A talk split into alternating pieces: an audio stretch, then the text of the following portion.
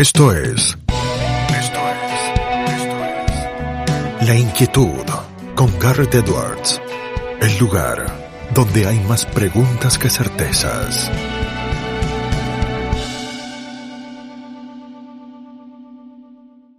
Damos vuelta de página aquí en La Inquietud por CNN Radio Rosario. Tenemos un enorme honor, placer y privilegio. Ella es la directora de comunicaciones y senior fellow en Liberty Fund, una organización sin fines de lucro de las más importantes vinculadas con las ideas de la libertad en los Estados Unidos de América. También es la autora de un libro clásico que ya lleva más de 12 ediciones Writing with a Thesis, ha publicado una gran cantidad de artículos académicos que van desde Shakespeare al mundo de los zombies, a la falacia de las ventanas rotas, y sus eh, artículos han aparecido en journals tales como Literature and Medicine, The George Herbert Journal, el Journal of Economic Behavior and Organization. Se la lee a lo largo y a lo ancho del mundo y también eh, es una poetisa, ha sido publicada en Steinpoint, The New Criterion, The Vocabulary Review. Es eh, graduada en literatura inglesa en Wesleyan University, tiene un máster y un doctorado en literatura inglesa también de la Universidad de Chicago. No es otra que Sarah Squire, and I'm going to speak in English now and transition into English. Sarah, it's such a pleasure to have you here with us today. Garrett Harris on other side. Thank you so much. It's an absolute delight and an honor to be with you today. It is for us as well, Sarah. I'm going to start with uh, an open question that I'm going to love the answer for sure. I also love Adam Smith. I have my books here with me. And you have I have Smith I, right I, up there. I'm sure you have them with you as well. Do we speak enough about Adam Smith currently? Um, in a certain sense, you can never say enough about Adam Smith. Uh, he wrote so well and so uh, widely um, about so many subjects. Um, his work covers. I mean, we we all know uh, Wealth of Nations. Uh, and we mostly know uh, theory of moral sentiments, but he wrote widely about jurisprudence. He wrote about literature. He wrote about art. He wrote about science. So no matter what you're interested in, there's always something of interest and of value from Smith on just about any subject. So you can almost not talk about him too often. That said, we're talking about Smith a whole lot more than we used to.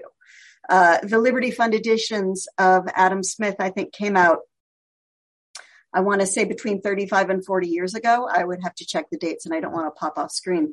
Um, but uh, those to have those editions available and affordable um, really caused something of a, a renaissance in Smith studies, um, and so uh, it's it's a delight to have seen that happen over the years, um, and to see the, the growth in Smith scholarship. And they have traveled all across the world because I have the complete works here with me, and they are here in Argentina right now, and it's lovely to to to have them uh, as I was saying, Sarah. Uh, you have written about things that Smith would have thought or would have said or what he would be thinking about uh, different stuff that was not around back in his day. Uh, for example, uh, I recall that you wrote, what would Adam Smith think about your iPhone, or our iPhones, our, our cell phones? What would he think of them? Well, it's an interesting question. Um, I was playing around with uh, a section in in Smith's work where he talks about the the human tendency to blow extra cash, spend extra money on um, trinkets of frivolous utility, on toys to play with, and he's thinking about particular 18th century examples of this fancy decorated snuff boxes um, the beginning of the the sort of the rage for things like pocket watches which had become far more accurate and more expensive and decorative in the period. Um, little things called pocket globes where you could have a little, you'd have a little sort of hand sized globe that you could literally hold the world in your hand, uh, which was great for settling arguments uh, at the coffee houses and so on. Um, and, and Smith talks about um, the attractions of these little toys.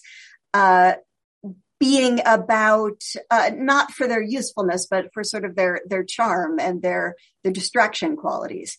And that got me to thinking about the iPhone and whether it's a tool for us or whether it's a trinket and whether it's frivolous or whether it's serious. And I think it, Um, I think Smith would have been intrigued by it because it is this intersection of a, a tool of actual real utility. I mean, I make my plane reservations on it. I keep my tickets on there. I do my banking and half of my shopping on my phone, right?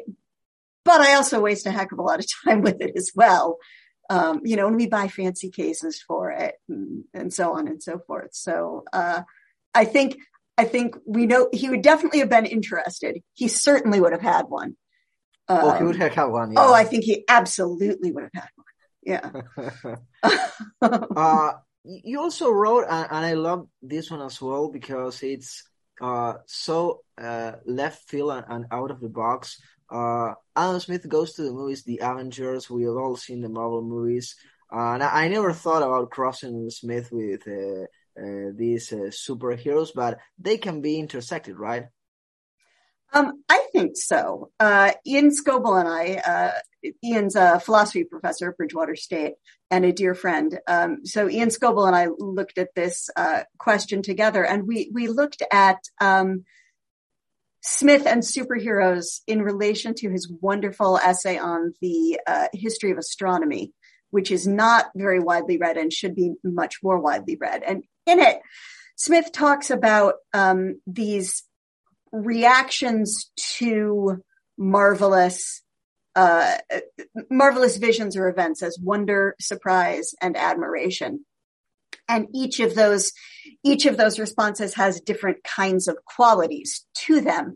And so we sort of went through the, the Marvel universe and tried to, tried to divide the superheroes up into which ones would inspire wonder, which ones would su- inspire surprise, and which ones would inspire admiration.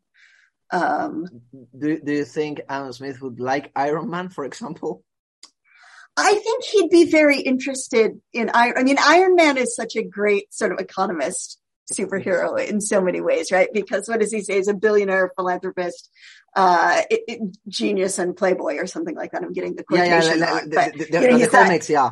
Right. The whole, the whole nine yards. And he's, you know, he's entrepreneurial and he's an inventor. And, uh, so there's something very appealing about that kind of a that kind of a superhero more so than um, I don't know someone like uh, Spider-Man, of whom I am. I have to be careful here because I'm going to. You're going to get phone calls, okay, right? I love Spider-Man. I'm a big I, I, Spider-Man fan. I love him right. too. I mean, yeah, no, he, no he, shade. New York Street hero, so yes, um, but a very different kind of hero than than Iron Man, who's who's a hero uh, mostly as a result of invention and entrepreneurship and creativity. Right? He builds his own suit. He he creates his own superpowers through technology and through innovation. And Spider Man, whom I adore, gets bit by a radioactive spider and gets his powers through this semi magical, semi scientific, science hmm. fictiony sort of a sort of a way whereas whereas iron man sort of works for it in that inventive way that smith praises so highly at various points in wealth of nations this is really interesting sarah because uh, you just told us you think that uh, Smith would be interested in iPhones and he'd be interested in having one of them, and then he'd probably decide whether it was a trinket or it was something useful. And uh, he'd be going to the movies if he were around, right? He'd be using them as examples in his writings. You think? I think so. Um, he references uh, theatrical pieces probably more often than any other kind of literature in his writings. Uh, he references uh, Shakespeare and Racine and Voltaire's plays uh, very, very frequently. Um, and so was a, certainly a big fan of the theater of his day. Um, and I, so I think that there's no reason to expect that he wouldn't be a fan of movies and television, which, you know, have taken over much of that space, uh, for entertainment for, for our day. You, you mentioned Shakespeare. I, will get back to Smith because I have some questions about that. But you mentioned Shakespeare, and I don't want to miss that opportunity. Uh, you know a lot about that. You've written a lot about that. For example, Shakespeare's inner economist. Uh, I, am a lawyer. I, I, love The Merchant of Venice, for example. Uh, yes. But uh, what's your take on, on this inner economist? Shakespeare understood economics, right? I think so. I mean, that's a very complicated question It- because it first you have to first we have to define economics, right? Because obviously, you know, when Shakespeare is writing modern economics hasn't been invented, the language that people are using to talk about the things that 21st century economists talk about doesn't exist yet. Simply hasn't for the most part been invented yet. Um, I, what I, what I can confidently say about Shakespeare, um, though plenty of people disagree with me on this, is that he is um, more of a fan of the market and of trade uh, than he's often given credit for being. Um, people have a tendency to look at The Merchant of Venice, Mm. um, where the uh, where Shylock is your great villain, right? Your great uh, your great trader, your great money, your great uh, money changer, and also the great villain of the piece. And even Antonio, the Merchant of Venice, uh, is not the hero of the play and is not a happy person and doesn't have a good life. His life is one of suffering and and of pain right in favor of the in in favor of supporting the happier relationships in the play so it'd be easy to look at just that play and think that shakespeare is very much down on and very much opposed to business and markets and money money lending and so on as just you know writ large. But i think that that um, ignores an awful lot of evidence from other places in shakespeare's work um, particularly in the sonnets, where um, profit is used as a synonym for, um, uh, well, for a healthy sexual relationship and for the production of children. Right? We'll we'll get married, and our profit will be these children that we will have. Right? Um, and in plays like the Comedy of Errors, where um, there's constant trade and exchange bubbling through the play, and it's all going along peacefully and happily um so i think it's i think it's too easy to focus in on on the one play the merchant of venice as a negative example and run with it same things happen same thing happens with charles dickens and christmas carol right people focus on that they focus on that one very negative representation of business and neglect to yeah, think Mr. about Scroo- all Mr. of the rest of yeah right and don't think about all of the rest of dickens's work so We're speaking about Shakespeare. Which is Yeah. your favorite Shakespeare play?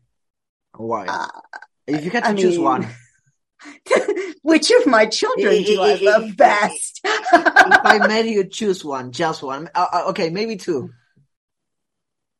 So whenever I go back to Macbeth, I am always astounded by how incredibly good it is. Somehow, when I don't read it for a while, it kind of uh, dissolves in my head to, oh, that's the one with the witches and the ghosts, and ooh, you know, whatever. And then I reread it, and it's and it's incredible. Um, my favorite of the comedies is As You Like It because I've always wanted to be Rosalind when I grew up. Um, and the play that has changed the most for for me over the years is Lear, which I read for the first time when I was maybe, I don't know, 18, and I just didn't understand it. And then I read it again when I was in graduate school and I was starting to see my parents growing older and starting to see, you know, what, how aging changes people. And it became a very different play for me. And now that I'm in my 50s and I have children who are teenagers, when I read it, it is again a very different play and it keeps getting deeper and richer every time I co- go back to it. So I ca- actually can't wait to read it when I'm 70 and 80 and 90 and see what it's like to read it then. Tho- those pieces that keep changing uh, as we change, they, are uh, eternal, uh, Sarah. Right. Uh, I, I'm going back to Smith because Mhm. uh, there's always this discussion on Adam Smith's views on education, and you also have your own take on uh, women's education on Smith, which is really interesting. You wrote a piece, "Nothing Useless, Absurd, or Fantastical: Adam Smith on Women's Education." What's that view that you have on, on Adam Smith's view on edu- women's education? No pauses, ni adelantes, o retrocedas. Quédate en La Inquietud con Garret Edwards. So, in his discussion of education, Adam Smith is criticizing the way that young boys, uh, when when he was writing, were commonly sent away from home to uh, to be at school. So they're they're sent away from their home as their families to be at what we would now call boarding school. Um, he thinks it's very bad for the family dynamic. He doesn't think that the boys learn very much. In contrast to that, he says you have women's education where the girls are kept at home and they're taught in the family and they're not taught anything useless, absurd, or fantastical. Um, the quarrel that I have here with uh, with Adam Smith is that I think that in searching for something to contrast with what he doesn't like about men's education, he doesn't pay attention to the many, many very obvious flaws of women's education in the period. Uh, Mary Wollstonecraft outlines these with extreme thoroughness in A Vindication of the Rights of Women.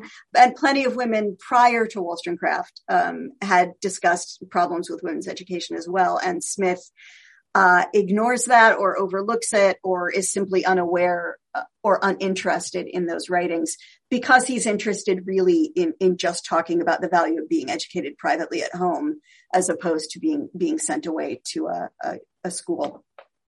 Um, and I think that sort of blinds him to some very obvious problems with women's education we can continue with Smith, or we could use any other thinker that you'd like to, Sarah. Uh, but you have written extensively about language, of course. Uh, and how how important do you think language was for these uh, 18th century authors? Were they really paying attention to how they were writing things and how things were going to be read, or or or, or do you think that they were uh, just writing as, as, things came out of, of their minds? So one of my favorite things to do because you know my background is in english literature and i hang out with a lot of economists and i always like to remind them that adam smith got his start as a professor of rhetoric um, giving lectures on language um, and on uh, on the proper use of rhetoric um, we don't read his uh, lectures on rhetoric and belles very often. Uh, they, they only we only have them uh, in the form of notes, the uh, student notes from the lectures. So they're not, you know, it, yeah, it's hard to tell quite what to do with them. We, we can all remember our own notes of our professors right. uh, back then, so we can figure how they must be compared to, to the original. Right, and we can all ask ourselves whether we would want our work to be judged uh, based on the notes taken by students at our lectures. But that said, um, from the lecture notes that that we do have, uh, we know that that Smith thought very carefully um, and very thoroughly about what language is doing and how to use it. He has some very uh, specific preferences preferences for clear language, uh, for undecorated language. He's not a big fan of fancy metaphors, fancy similes, um, figurative language of any kind. He thinks it's uh, excessive. He thinks it get it gets in the way of communicating your point and engaging your audience's sympathy. So we know that about them. We also know that his two um, great books, his two uh, works that were published in his lifetime, went through numerous revisions. I think. Oh, I'm going to get the number wrong, but I think Theory of Moral Sentiments goes through something like six editions. Should take his language very seriously. Um, when he says a thing in a particular way, it's because he's thought about it very, very hard. Um, Sarah, I mentioned this uh, when when I introduced you. Uh, you are one of the authors of Writing with a Thesis, uh, which is uh, an absolute success. It's on its 12th edition. How do you write with a thesis? I know we have to read the book, but. So uh, this is a work, uh, this is a, a book that my father wrote when I was about five years old um, as a college writing textbook. And he brought me on as a co-author once it became clear I was going to kind of go into the family business of uh, English professoring. Um, and so it's, uh, you know, it's a beloved family project. Um, the argument of the book is that all writing is really persuasive writing. In in American schools, I'm not sure what it's like um, in Argentina, but in American schools, uh, persuasive writing tends to be sort of like one separate unit. You have comparison contrast essays, you have descriptive essays, yeah, you have, have them, you know, and then you have, yeah. yeah, and then you have this other thing that's called the persuasive essay, as if all the other essays don't do anything to persuade. The argument of writing, writing with a thesis is that any kind of writing that you're doing is seeking to persuade an audience of something. Um, of uh, the importance of Adam Smith's work or uh, the uh, the reliability of the language in Smith or of Shakespeare's thinking about money or or of anything. There, it's it's all a matter of persuasion whether or not you're using a comparison and contrast structure or a descriptive structure.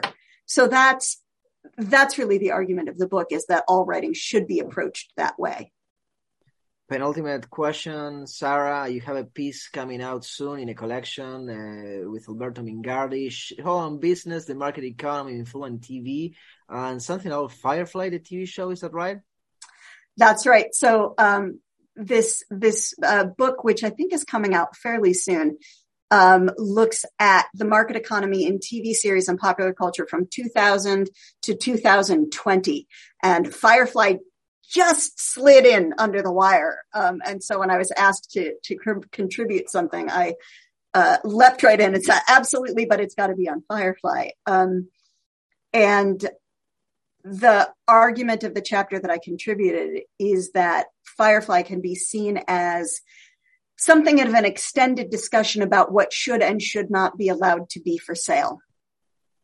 Um, it's particularly interested in questions about food and medical supplies. So, sort of, you know, vital life supplies.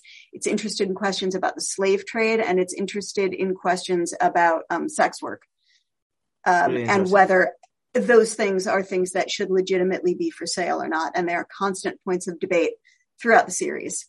So, so, so it, it would tie to the idea of uh, repugnant markets and repugnance. Yes. Yes. Um, and the characters uh, engage in a lot of these trades and argue about engaging in a lot of these trades. And some of them, you often have uh, competing uh, competing forces engaged in these trade, where you have sort of a more moral version and a less moral version, and uh, so it's a it's a little laboratory for thinking about some of these questions, really.